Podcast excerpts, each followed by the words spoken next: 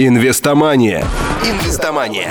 Теория и практика. Подробно и без секретов. Для стартаперов, инвесторов и тех, кому интересен бизнес в онлайне. Инвестомания. Инвестомания. Инвестомания. Программа выходит при поддержке инвестиционного форума Рунета.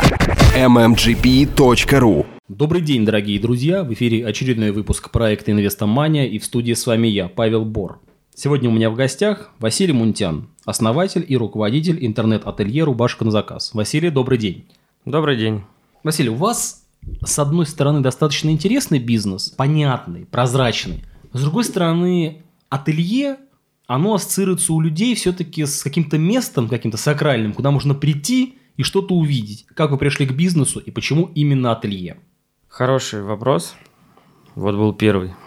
Как бы об этом бы мне больше в дальнейшем, наверное, хотелось бы поговорить, что э, мы делаем э, проект, делали изначально проект в интернете, хотя э, на самом деле классическое ателье всегда ну, представляется всем как какой-то офлайн проект, э, где действительно вживую все можно потрогать. Как мы пришли э, к идее продавать рубашки через интернет, кастомизированные рубашки – ну, на самом деле все очень банально. А, я подобный проект нашел сам а, в интернете в восьмом году. Это шведский проект, который а, до сих пор является для нас определенным эталоном. Taylor Stone называется. Так скажем, мы постоянно на него смотрим, на этот проект, и это так, отступление про этот проект. И иногда получается так, что они что-то сделали – Э, что-то внедрили, мы смотрим, о, классно, надо тоже попробовать сделать. А, но пока мы, мы думаем про это, вводить, не вводить, они уже это отменяют и делают абсолютно по-новому. И мы так периодически смотрим, думаем, ну здорово, что вот это мы не начали делать.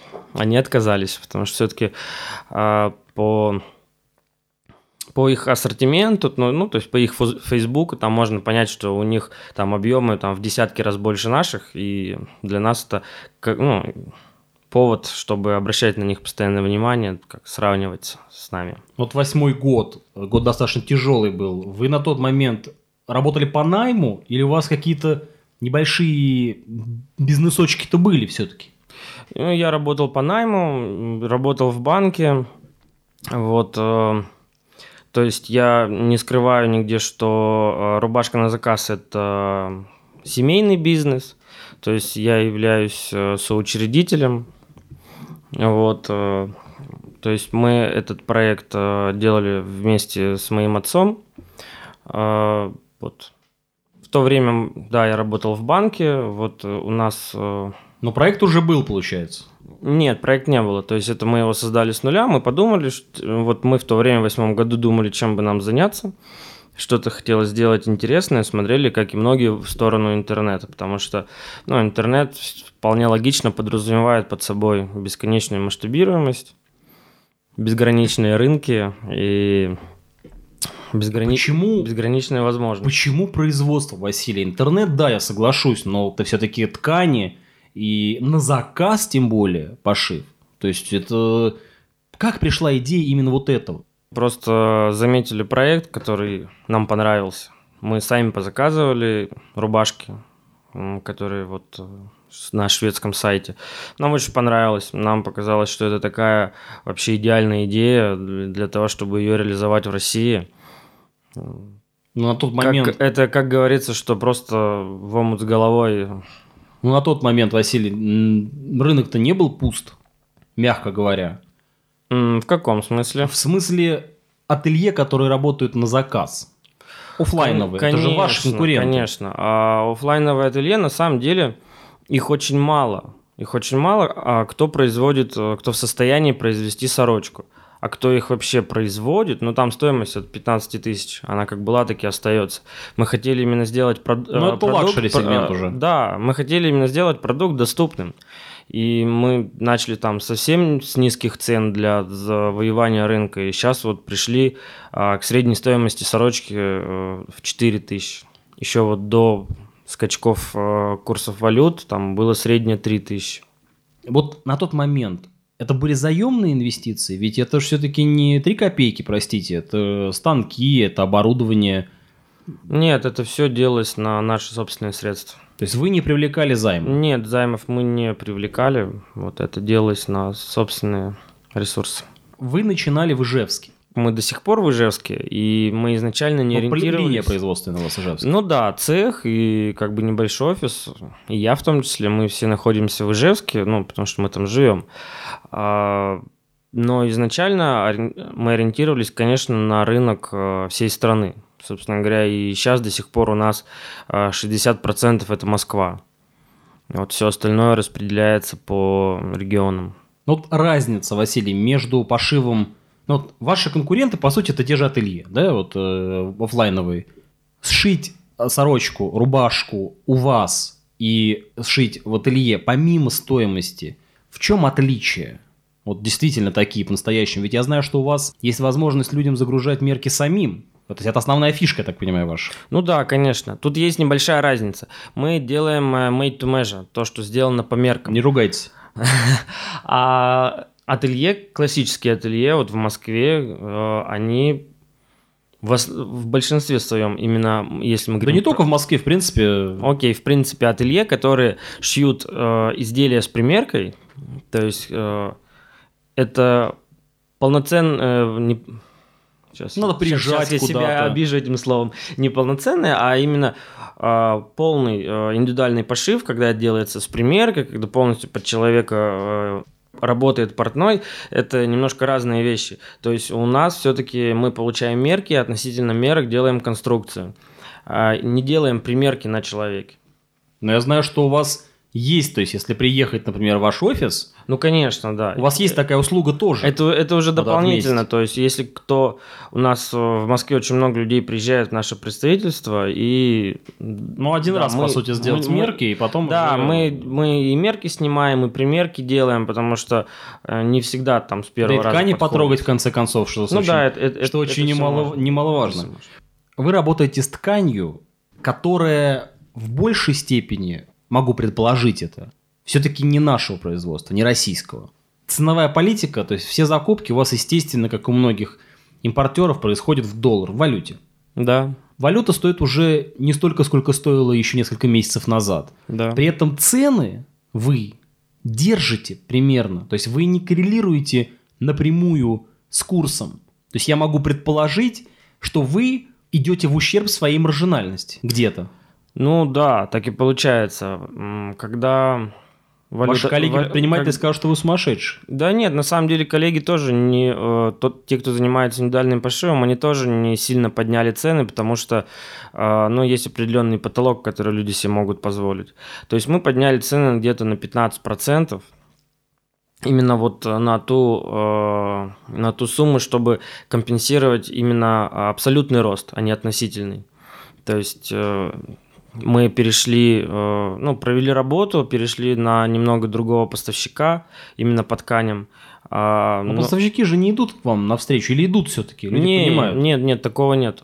Такого нет, потому что э, для- Они как устанавливают цены одни, так и устанавливают. Конечно, для, ми- для мирового рынка там Рос- Российский Ро- кризис. Россия вообще в принципе с точки зрения поставки именно тканей сорочечных, но это вообще капля в море, даже, даже меньше, чем капля. Поэтому мы закупаем такими небольшими партиями, что на нас никто никогда не обратит внимания.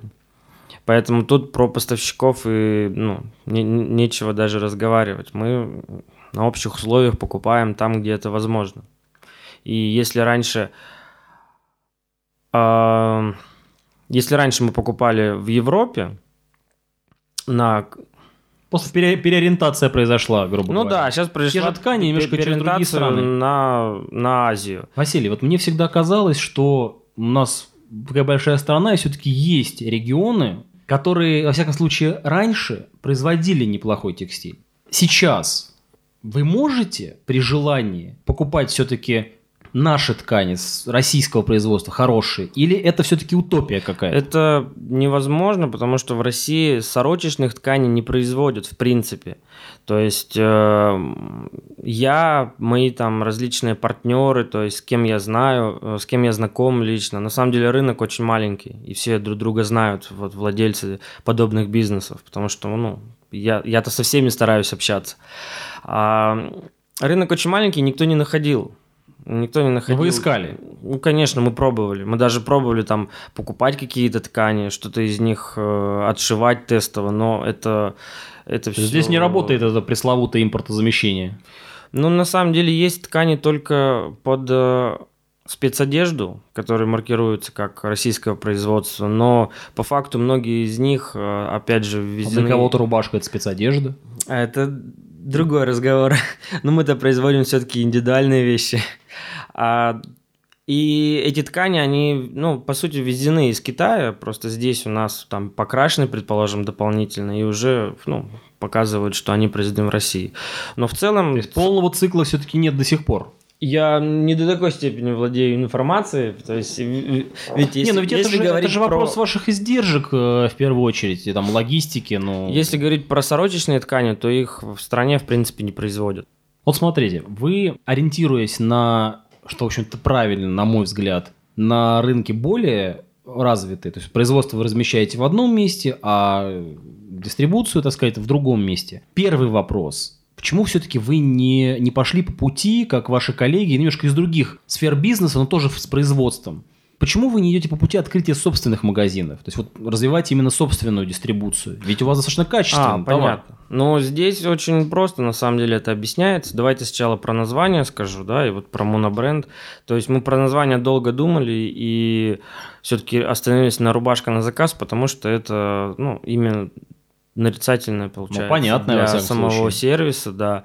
И благодаря этому мы ну, достаточно хорошую базу клиентов набрали из э, из, ну, просто из поисковых запросов, то есть, ну, бесплатно, без, бесплатная информация. Не совсем бесплатно, да? Бесплатная информация, скажем по сути, так. да, органически, да, верно, отлично, отличное слово. А я всегда везде говорю, что мы пока еще сервис, мы не бренд. Мы сервис, хороший сервис, и как дальше стать брендом, мы пока не знаем. Путей как бы какие-то в голове есть там фантазии на эту тему, но как развиваться дальше, пока еще это под вопросом. Если это вообще нам нужно в сторону бренда идти. То есть я всегда чем, всем честно говорю, мы сервис, мы хороший сервис, предоставляем качественную услугу по индивидуальному пошиву. Но тут сорочки. не скромничать, Василий, потому что все-таки за сервисом, за вашим стоит достаточно серьезная база. А, материально-техническое, производственное в первую очередь. Ну, вот да. у вас на текущий момент цех какой площади? У нас э, цех, если считать все вместе, ну, все вместе. то где-то 500 квадратных метров. Вот, ну и работает 50 человек. Очень часто э, слышу от начинающих предпринимателей, что запустить бизнес любой, производство, услуги, товары, что угодно, достаточно легко начать его продвигать, то есть получить клиентов, это второе. Вот вы на том этапе купили станки, посадили швей, наняли конструктора, кого, кого-то еще, может быть, персонал какой-то, да? Вы сделали, условно говоря, первые рубашки. Вот откуда вы, не будучи неизвестным никому, даже в том числе, скорее всего, в Ижевске, как вы начали путь этот, где вы брали клиентов? Потому что первое, что интересует предпринимателя, еще до того, как он начал что-то делать, это именно сбыт. А у вас достаточно такой товар, ну, ну я не скажу, что он повседневного э, спроса. Ну, у нас сложный, да, продукт, и мы очень долго нарабатывали клиентскую базу. Мы попробовали там интернет-продвижение, практически все, что, наверное, есть. Э, ну, классический. Да, все из классического, мы все попробовали. Ну, конечно, лучше всего работали блоги всегда. То есть, особенно там самый удачный пример это когда Варламов приезжал и пофотографировал нас. До сих пор я вижу э, заказы ну, от людей, которые перешли на сайт через его блог. Вот, то есть это такая была планомерная работа из, из года в год, когда мы где-то заявляли о себе и попутно всегда экспериментировали с различными там э, сетями, медийкой, контекстом по большому Но у вас сразу была модель интернета. Вы сразу ее выбрали? Или вы тестировали? У нас э, изначально была модель интернета, и мы хотели как бы с точки зрения продвижения идти по классической модели. Но через несколько лет мы поняли, что там в интернете для нашей услуги очень а, а, есть определенный потолок. Потолок в том, что на самом деле конверсия небольшая, очень много людей отваливается на снятие мерок, потому что поиграться в конструкторе интересно – а когда дойдет до снятия мерок, то человек в основном спрыгивает, потому что... Ну, вот он фильтр намерений. Потому что просто дальше идти сложно, лень, нет времени, ну, надо подумать, себя задачить. Вот. Ну, действительно сложно, как бы человеку и, так вот неподготовленному. Да, и если э, говорить про нынешнюю стратегию, то сейчас я больше все-таки надеюсь на партнерскую сеть. Мы активно развиваем партнерскую сеть и на, ну, на сервисе, на сервисе, на работе с клиентами. Вот последний мой пост в блоге как раз про это был, что мы с мая а, полностью отказались от интернет-рекламы. То есть у нас там еще оставалось... Смело, смело. Да, вот мне самому интересно, что из этого выйдет. Вы любите эксперименты? А, ну, куда деваться-то?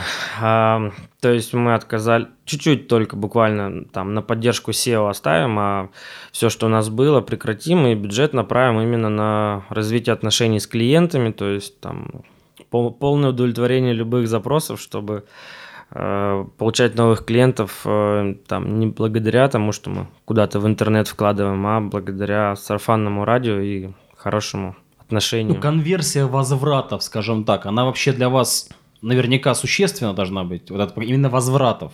Человек, который впервые заказал, и человек, который заказал в последующем. Конечно, да, конечно. То есть э, это очень э, важная вещь, поэтому мы именно работаем над э, тем, чтобы каждый клиент был доволен. У нас достаточно сложная там система email-маркетинга, когда мы постоянно спрашиваем у людей, что не так, что случилось, там, или пытаемся их как-то вернуть, зацепить.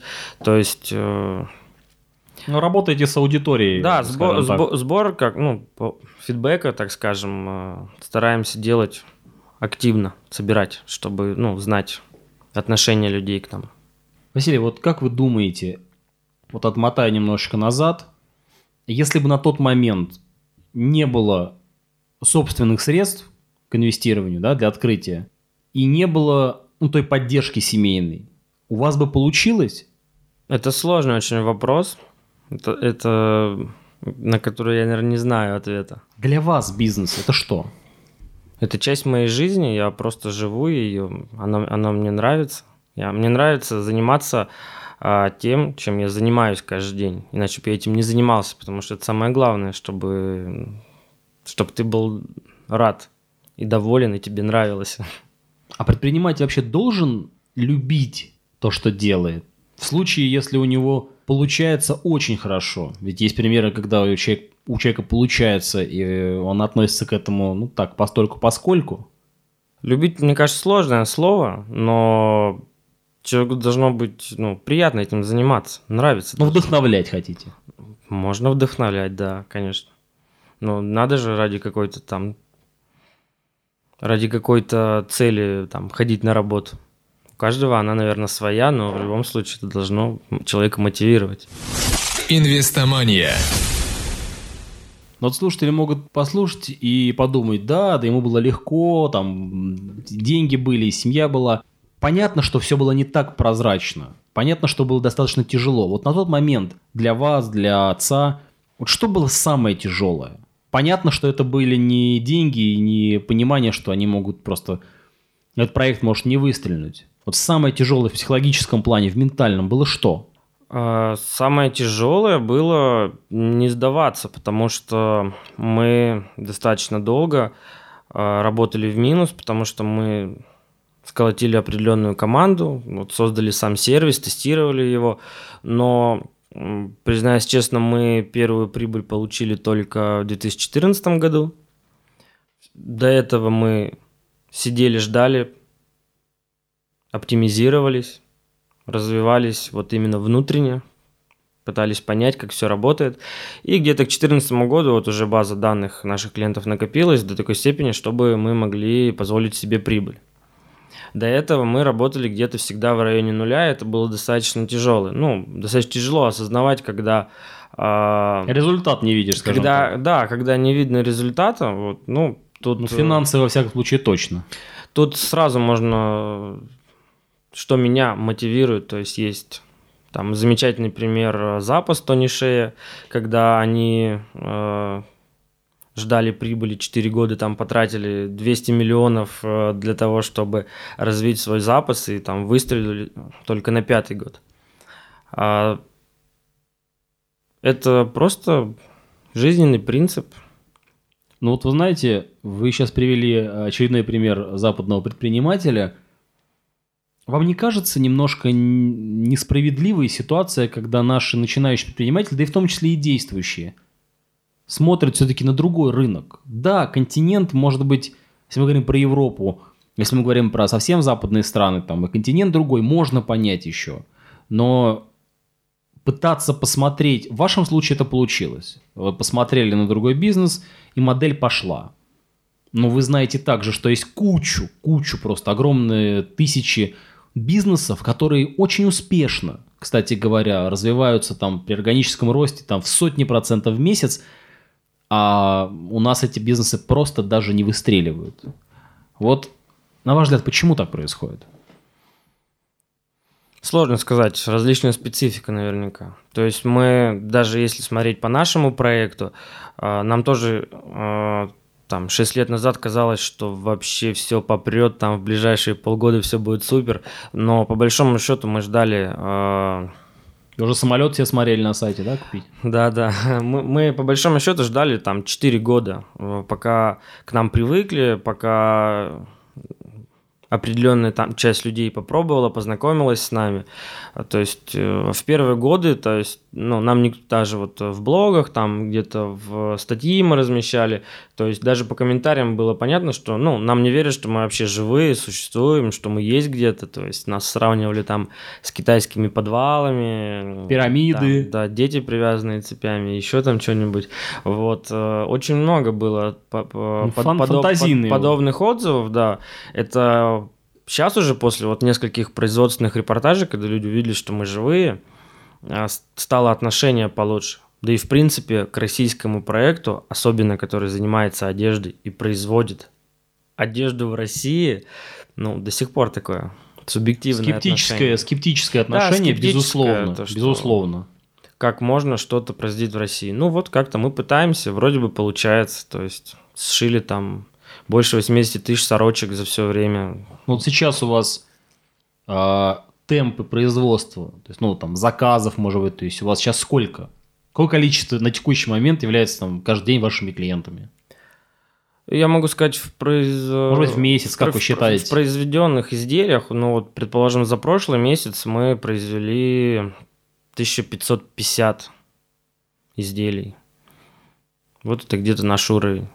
Это именно индивидуальных изделий, которые... Ну да, надо отметить, конечно, что это исключительно. Вы не делаете какие-то массовые, то есть да, мы, все мы, изделия... мы, не, мы не делаем массовку, у нас были опыты, но там слишком низкая рентабельность, это вот только в Китае на специализированные фабрики. А были ли у вас случаи, когда в вашем же Ижевске приходили к вам люди и говорили, Вась, ну вот у тебя там мощности, давай-ка я что-нибудь тоже у тебя буду отшивать? Были такие случаи, как это часто, кстати, бывает? Не, обращались, обращались, но мы не беремся, потому что нам это невыгодно. То есть те, кто занимается массовкой, они все прекрасно понимают стоимость труда и очень... экономика не позволяет. Да, экономика не позволяет. Э, это, кстати, к вопросу, который у вас был по поводу, по поводу э, розничной торговли. То есть с нашей, э, ну, с нашей экономикой в розничную торговлю не полезть, потому что на больших предприятиях все равно себестоимость изделия в разы ниже. Именно за счет экономии на масштабе. Но вот сейчас у вас основные поставщики это европейские страны, насколько я понимаю. Или же нет сейчас уже? Сейчас нет. Сейчас вы уже переориентировались. Да. Тут про ткани, наверное, надо немножко прокомментировать, потому что для многих это важно. Но это опять же стереотип в голове, что там Европа это хорошо, а Азия это плохо. Вот, хотя в Европе тоже мало уже кто ткань. Э, выплетает. Неправильное слово. Производ... Производит. Производит.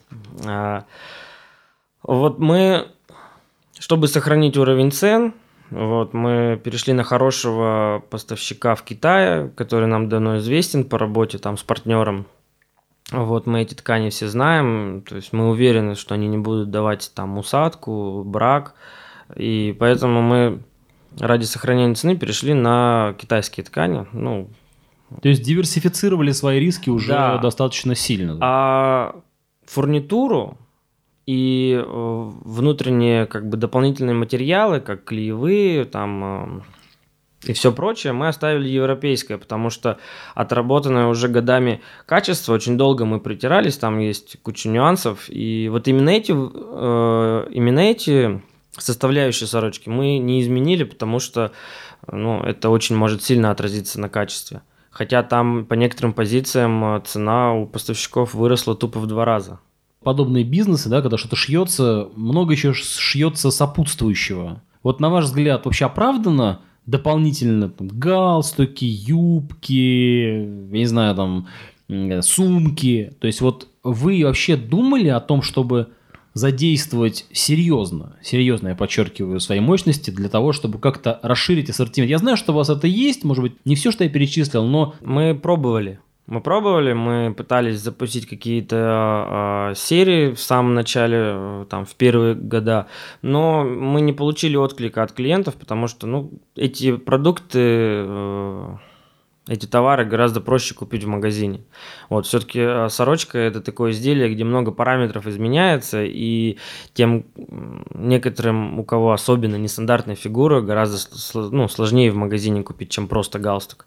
Поэтому мы решили специализироваться только на сорочках в свое время, но вот где-то полгода назад мы добавили еще поло, потому что близкий, ну, близкий продукт по смыслу к сорочке добавили поло. Вот полы идут достаточно неплохо, но до, до сорочки еще далеко. В вашем бизнесе кадры – это боль? Тут э, самая главная проблема – это поиск э, рабочих, поиск швей, потому что они всем нужны, и их нигде нет. Их э, перестали э, учить. Практически у нас осталось одно учебное заведение э, среднеспециальное в Ижевске, которое выпускает конструктор-модельер. Это сейчас самое, что близкое к швеям.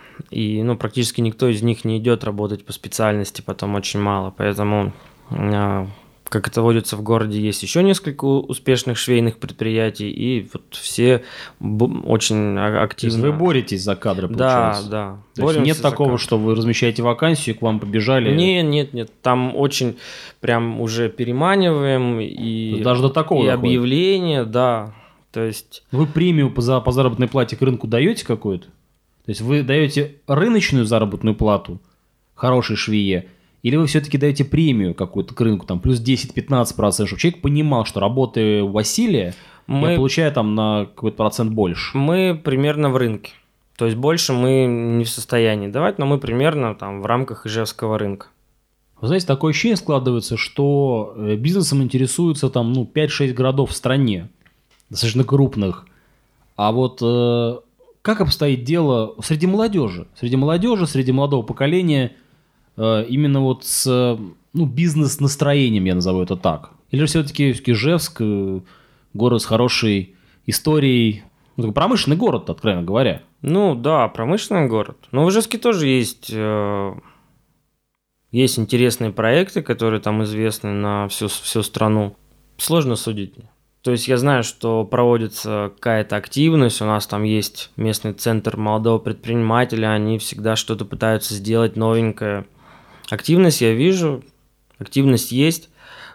А вот у самих, у, самих, у самих людей, нет, нет, в абсолютных цифрах я, конечно, не спрашиваю у самих людей, вот у молодых людей, да, вашего поколения, может быть, там, ровесников, может быть, помладше, вы вообще видите, вы чувствуете стремление заниматься предпринимательством? Ну, я считаю, что и не должен быть каждым предпринимателем. Есть же там определенная статистика, что... Не, ну мы не, не говорим про каждый. Вообще, в принципе, вот как... Да мне кажется, есть. Но люди что-то открывают, пробуют. Я просто по себе могу сказать, что иногда обращаются какие-то ну, различные молодые люди, ну, проконсультироваться, чем-то помочь, там, советом. Я с удовольствием это всегда делаю, ну, вот кого знаю, кто в Ижевске. Мне кажется, все равно есть активность, есть люди, которые готовы рисковать. Если бы вы не были предпринимателем, как вы думаете, кем бы вы были? У вас была мечта какая-то стать вот? Я на самом деле всегда был, это может быть глупо звучит, я почему-то не хотел быть там космонавтом или милиционером.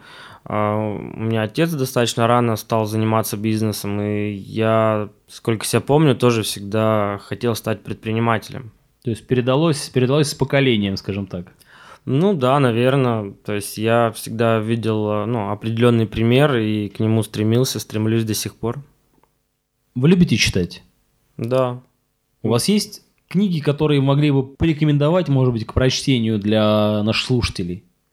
Из любого жанра литературы. А, ну тут, тут уже зависит э, от э, того, да, кто что предпочитает. То есть я читаю активно бизнес-литературу, и там можно что-то выделить. Э, я в своем блоге пишу о тех книгах, которые мне понравились. То есть там хорошие книги – это сарафанный маркетинг, клиенты на всю жизнь, искренняя лояльность. То есть это вот те книги, Тематически. А, тематически именно про работу с клиентами, на которые я отталкиваюсь. Есть хорошие книги, э, там «Жалобы – это подарок», классика уже достаточно давно выпущена. А, что касается сервиса, ну, сервис, опять же, связан с обслуживанием клиентов. Это такой автор, эй, как его, Джон Шоул, по-моему. Вот это то, что связано с работой. Вот. А то, что связано для развлечений, ну тут уж каждый читает, что ему нравится. То есть мне нравится Акунин, я всего Акунина, предположим, прочитал, люблю классику, то есть Толстого читаю, когда вот хочется отвлечься от бизнес-тематики. Три совета начинающим предпринимателям от Василия Мунтяну. Ну, во-первых, это... Во-первых, это не сдаваться, потому что ничего не, не получается с первой попытки. И меня иногда э, удивляют э, люди, которые говорят, что у них всегда все получалось, и за что бы они ни брались, это все сразу же обернется, э, не знаю, шикарным успехом. Такого не бывает. То есть кто-то заявляет, значит, у него слишком мало опыта. Э, поэтому, ну, первое это не сдаваться. Второе, можно сказать, что прежде чем что-то начинать, надо хорошо посчитать. Не всегда э, люди уделяют этому должное внимание, но произвести элементарные расчеты э, своего будущего вполне необходимо, особенно чтобы хватило э, финансовой подушки для того, чтобы э, довести дело до конца. Третье – это мечтать о чем-то великом, видеть э, конечную цель которой вы идете, создавая какой-либо проект. Небольшой блиц. Какой добродетель вы цените выше других? Верность. На что вы не готовы ради бизнеса? Ну, для меня э, семья на первом месте. С кем из когда-либо живших на Земле людей вы хотели бы встретиться? Не знаю. Александр II, император. Было бы интересно его послушать. Если бы у вас была возможность обратиться ко всему человечеству одной фразой, что бы вы сказали? Сложно, не знаю. Не считаю, что готов обращаться ко всему человечеству. Это был Василий Мунтян, основатель и руководитель интернет-ателье «Рубашка на заказ». Василий, вам огромное спасибо. Хочется пожелать вам всех благ, здоровья и легкой кройки. Спасибо. Это была программа «Инвестомания». В студии был Павел Бор. Ну а пока, пока. Найти архив всех выпусков программы, а также увидеть анонсы новых интервью вы можете на сайте investomania.ru.